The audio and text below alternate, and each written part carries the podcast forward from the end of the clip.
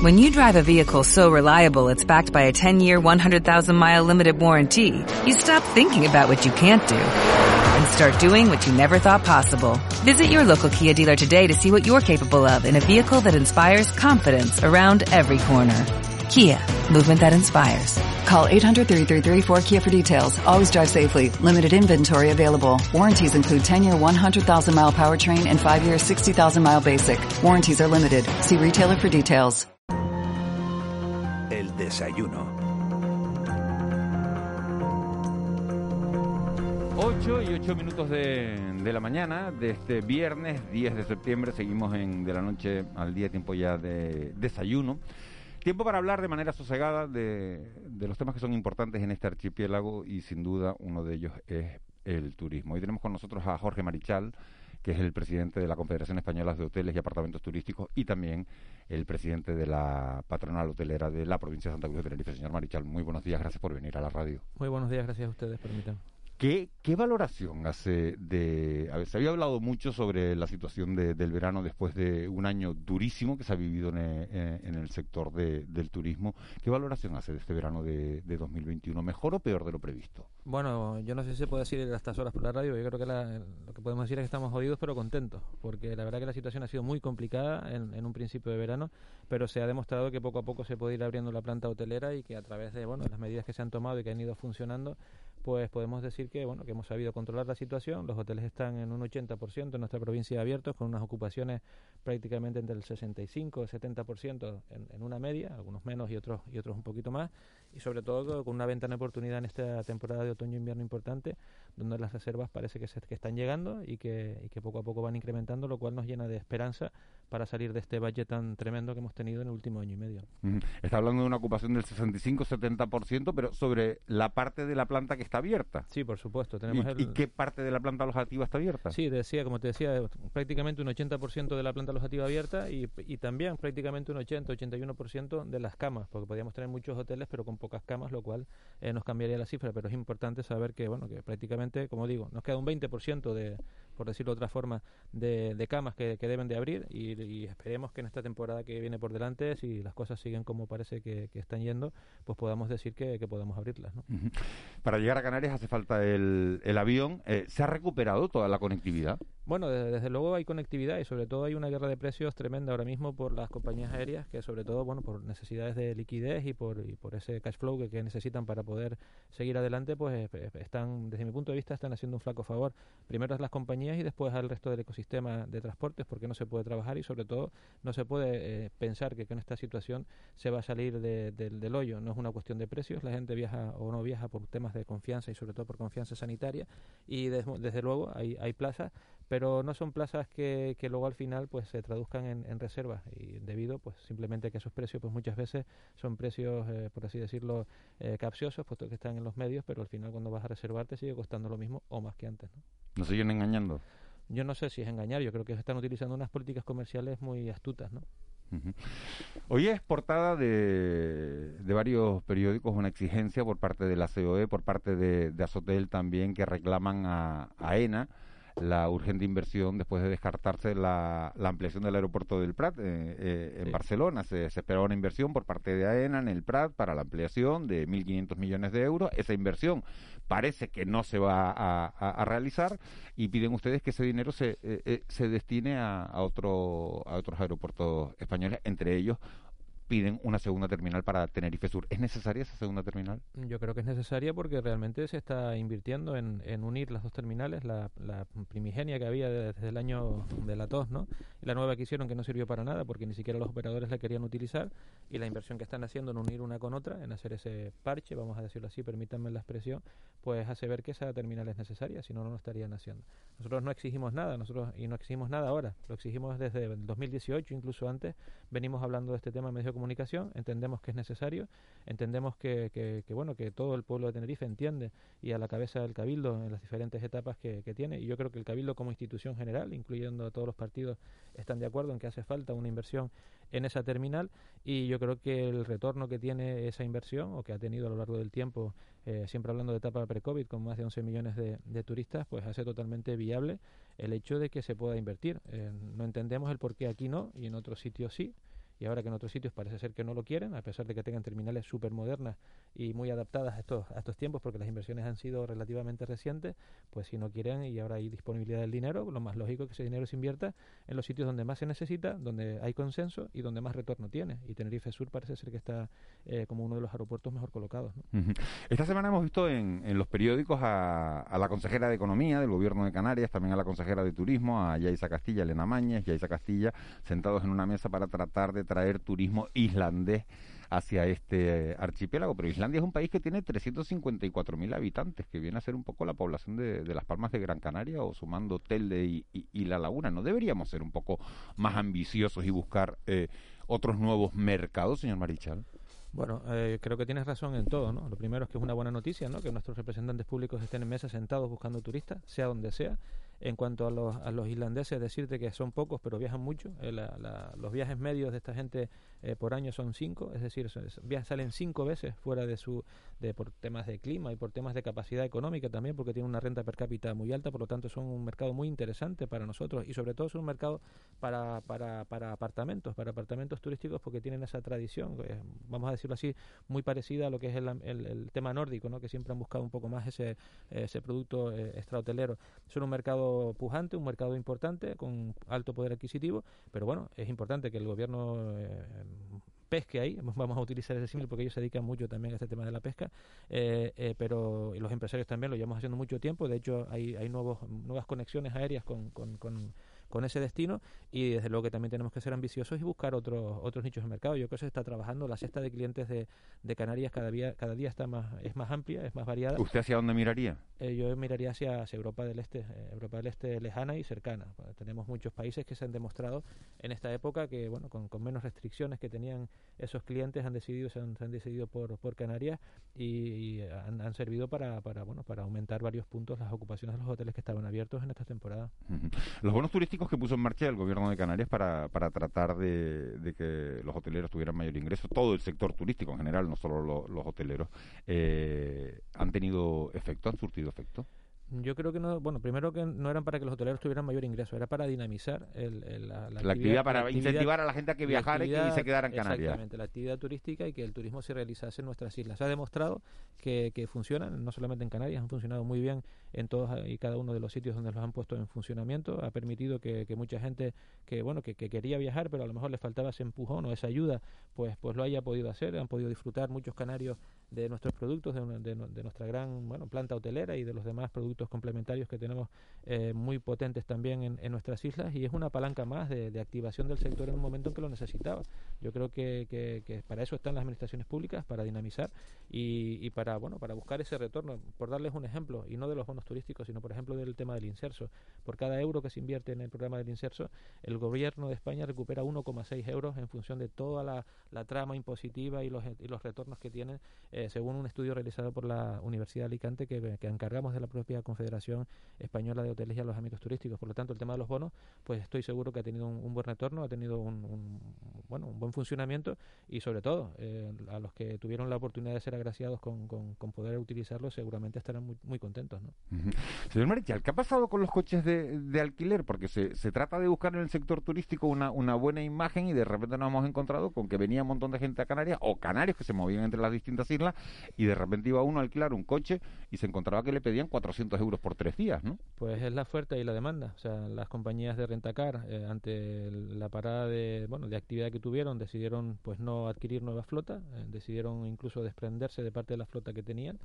Eh, eso se juntó con la escasez de chips. Eh, esto no es un problema de los rentacar, es un problema de la, del, del, mundo del automóvil. No hay chips. Eh, ¿No hay coche? No hay coche porque no. Uno va a comprar un coche ahora y tiene que esperar cuatro meses. Pero no es porque no haya coches. Coches hay y están en fabricación. El problema es que no hay chips. Eh, hay unos componentes de esos vehículos que vienen de, de Asia, sobre todo tengo entendido que es desde Taiwán, que por motivos logísticos y por motivos económicos del tema del COVID, pues se paró esa producción y ahora mismo no hay coches, o sea, no hay chips y eso provoca que no haya coches. Si no hay coches, pues las compras de los rentacar, cuando vieron la demanda e intentaron realizar esas compras, pues no habían coches disponibles y eso es lo que provocó.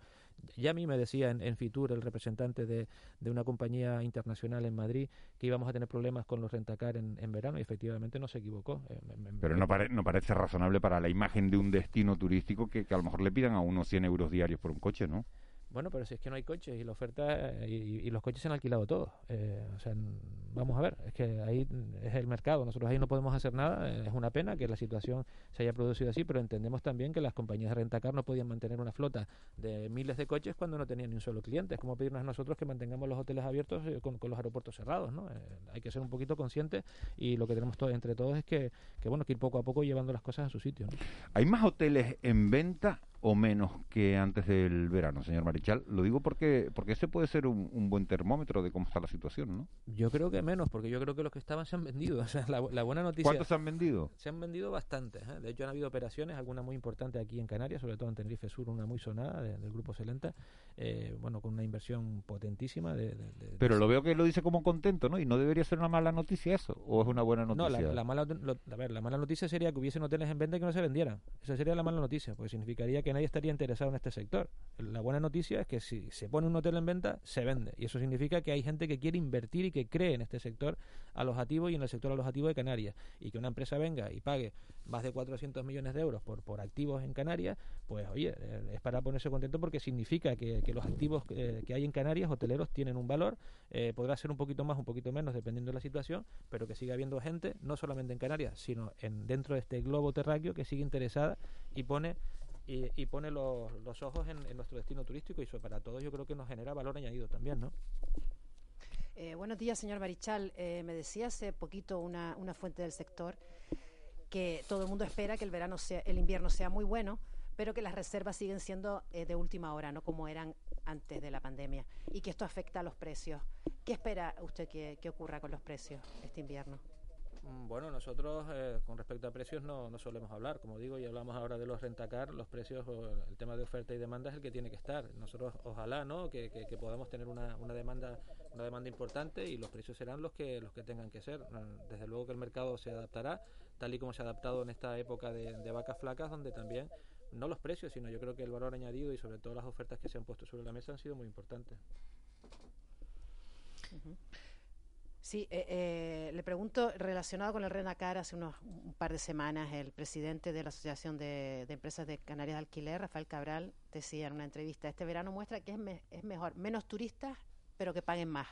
¿Está de acuerdo con esta afirmación? Mm, vamos a ver, yo, yo creo que los turistas que tienen que haber son los turistas necesarios para que las cosas funcionen y, las empresas eh, puedan salir adelante y se genere el empleo necesario para toda esa gente que necesita trabajar en Canarias. Desde luego que se, esa, esa pregunta está siempre en la cabeza de todos. Hay muchas empresas que se han dado cuenta eh, de, que, de que, oye, trabajando menos, pues a lo mejor generan menos riesgo y tienen unos resultados buenos. ayer mismo hablaba yo con, con el representante de un tour operador alemán muy importante por la mañana, una reunión que tuvimos en el Puerto de la Cruz, y, él me decía también, y yo se lo dije, yo creo que esta, la gente se está dando cuenta de que no, no es ser más grande por ser más grande, sino que es que ser más grande para ser mejor. Y, ahí es donde tenemos que trabajar. Y él, coincidía conmigo en que muchas veces nos secamos ¿no? En, más volumen, más volumen, más volumen, y que ese volumen lo que lleva es a ganar menos dinero al final del día y a tener muchísimo más riesgo. Y cuando viene una, una cosa como esta, pues mira lo que pasa. no Es como yo le decía al me digo, bueno, yo comprar otro hotel para solamente tener otro hotel, mm, tendré que comprar un hotel cuando vea que tengo que es un hotel especial, que puedo tener un, mercado diferente y que puedo ir a unos precios eh, que, puedan eh, que puedan hacer que, que, esa compra sea viable, no comprar otro hotel por ser más grande y ahorrarme un, un 0,1% en la compra del zumo de naranja, ¿no?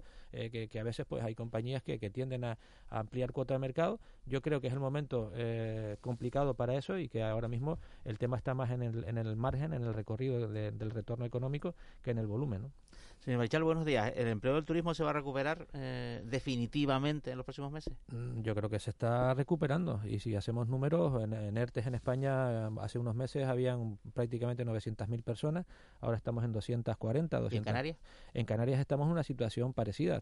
tenemos que tener en cuenta que en proporción, quiero decir, incluso un poquito peor porque sabemos que la, bueno, la incidencia de, Canarias en el, tema turístico es muy importante y no hemos tenido el agosto que han tenido en, en Península. En Península han tenido un agosto relativamente bueno bueno, con unas tasas de ocupación altas y los datos del paro que salieron recientemente eh, así lo así lo ponían de manifiesto. Yo creo que en Canarias se están haciendo las cosas, están saliendo un poco más despacio, puesto que en verano nosotros tradicionalmente eh, siempre sufrimos, porque tenemos el arco mediterráneo abierto, tenemos otros destinos turísticos muy pujantes abiertos también, pero bueno, yo creo que ese 80% de planta alojativa abierta pues da una, una, una, garantía suficiente para pensar que en esta temporada de invierno se pueda recuperar. Ahora se nos acaba un poco el tirón del turismo nacional y, y bueno, y el turismo doméstico pues básicamente también es, es de verano y tiene la capacidad de gasto que tiene. Sí, no, lo tenemos clarísimo, pero... pero o sea, la partida se juega afuera. Bueno, pero a ver, le nombraba eh, agosto con respecto al emisor nacional, que ha tenido muy buen agosto, pero ahora están hoteles cerrando en Península porque la gente ha vuelto al colegio, eh, ha vuelto a trabajar y el, emisor nacional que se desplazaba, que se desplazaba mediante su propio vehículo a las costas o al interior a esos hoteles que han estado pues, prácticamente al 90% de ocupación en este agosto, pues ahora empiezan a cerrar. Nosotros al contrario, nosotros hemos tenido un julio un poquito flojo, un agosto que parece que fue un poquito mejor, el septiembre está aguantando eh, relativamente bien y oye, las reservas de, con respecto al invierno parece que, empiezan a entrar. Ayer tuvimos una noticia del Reino Unido que parece ser que van a eliminar ya incluso hasta los semáforos por el tema de las cuarentenas. Eso generará confianza en el consumidor. Y lo que sí estamos viendo es que las reservas se están produciendo a última hora. Es decir, ya eso de tener el hotel al 70% para Navidades, eso se acabó. O sea, vamos a tener que esperar a una semana antes o a 14 días ¿Y a la operativa del negocio cómo le, cómo le afecta eso? A la operativa es una auténtica pérdida de nervios, ¿no? Porque tienes que tener muy en cuenta el tema del, del empleo, sobre todo el tema de la flexibilidad a la hora de, no equivocarte, porque eh, no puedes. Eh, si te equivocas, eh, tal y como está la situación, es muy complicado. Por lo tanto, flexibilidad, buen hacer y, y, bueno, yo estoy convencido de que se va a recuperar el empleo. Y yo te podría decir que incluso yo creo que se va a generar más empleo todavía. Y en ese contexto, entonces, ¿los ERTE hasta cuándo? pues los ERTE hasta cuando le hagan falta a alguien. O sea, nosotros siempre hemos dicho lo mismo, es que sinceramente el, ERTE es, una, es un mecanismo de es una red de seguridad. Se ha visto que el empresario cuando ve la capacidad de abrir y se ven posibilidades de hacerlo, lo hace y recupera todo el empleo que necesita lo antes posible. Pero siempre hay gente que queda un poco atrás por, por la razón que sea, porque son más pequeños, porque no están eh, no tiene una política de comercialización potente, porque son, mira, los productos de ciudad, por ejemplo, que hablamos de sol y playa, pero ¿qué pasa con los hoteles de ciudad? Son una, parte importantísima de la planta alojativa española. Eh, por ejemplo, Madrid, eh, yo no sé si ustedes han tenido la oportunidad de, de, poder ver cómo están los precios en Madrid, cómo están los hoteles, ¿no? ¿Qué va a pasar ahora con, esos, con esas reuniones de trabajo? ¿Qué va a pasar con esos congresos? ¿Qué van a hacer esos hoteles?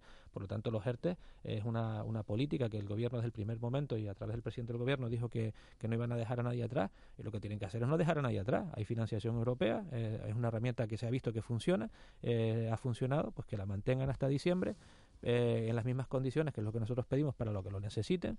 Esperemos que sean los menos posibles los que lo tengan que necesitar, pero sí sería muy importante que no esperen a diciembre, sino que el 31 de octubre se tuviese claro qué va a pasar del 1 de, enero para que la gente precisamente pueda pueda hacer la, hacer la tarea en casa y pueda y pueda organizarse. Responde una pregunta. Hay muchos pronósticos mm, ciudadanos sobre el mundo de la pospandemia. Uno de ellos es no volveremos a tener 15 millones de turistas en Canarias. ¿Usted qué opina? Pues, yo qué sé, yo te voy a decir que sí, que sí lo vamos a tener. ¿Y, tú qué opinas? Es que esto nadie lo sabe. bueno, usted, conoce el sector. Yo creo que sí los vamos a tener. O sea, yo creo que sí los vamos a tener y, la gente está estará encantada de volver a Canarias. O sea, hay muchísimas ganas, hay muchísimas hay muchísima hambre más que nunca por hacer turismo. Yo creo que todos hemos vivido una etapa en lo personal complicadísima en la que nos hemos visto eh, truncados nuestros proyectos de vida, metidos en casa sin saber qué iba a pasar. Hemos visto el valor que tiene el dinero, hemos visto el valor que tiene el dinero los bancos hemos visto que la vida es una y que, oye, que también tenemos necesidad de, a lo mejor nosotros, antes hablabas del volumen o de la calidad o de tal.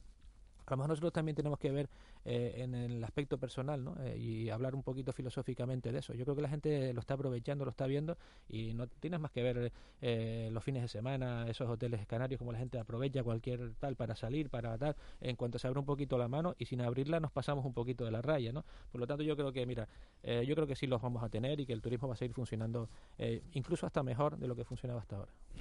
Lo veo muy optimista, señor Marichal. Uh, pues si no, tengo que pagar las hipotecas, tengo que pagar todo. sí, sí, sí, sí, pero usted, usted, está mucho más optimista ahora de lo que estaba en el, en el, en el mes de junio. Hombre, yo siempre suelo ser un poco optimista, pero muy realista. Y yo eh, en junio, eh, recuerden cómo estábamos, ¿no? Teníamos una cuarta ola, la gente disparatada, no sabíamos qué estaba pasando, no 500 contagiados, 600 contagiados, 900 contagiados diarios, gente muriendo, eh, la, la, la, vacuna no sabían si una servía o no servía la otra. Oye, ahora tenemos un 80% de la población diana vacunada, parece que, que, que, que la vacuna funciona, las UBI todavía tienen cierta presión, pero la presión va bajando, los fallecidos que hay son fallecidos que hay que, lamentar muchísimo, pero lo que yo estoy viendo es que siempre, o parece que siempre con patologías previas, eh, por lo tanto, bueno, la vacuna parece que funciona y yo creo que eso va a ser que va a ser la palanca de activación necesaria para que esto vuelva. ¿no? Le, leo un mensaje de, un oyente que no está que no es tan optimista como usted dice, señor Marichal, somos muchos empleados de hoteles que nos han sacado del ERTE, pero hemos terminado nuestros contratos y nos vamos a la calle. ¿Por qué hay que rescatar los demás del ERTE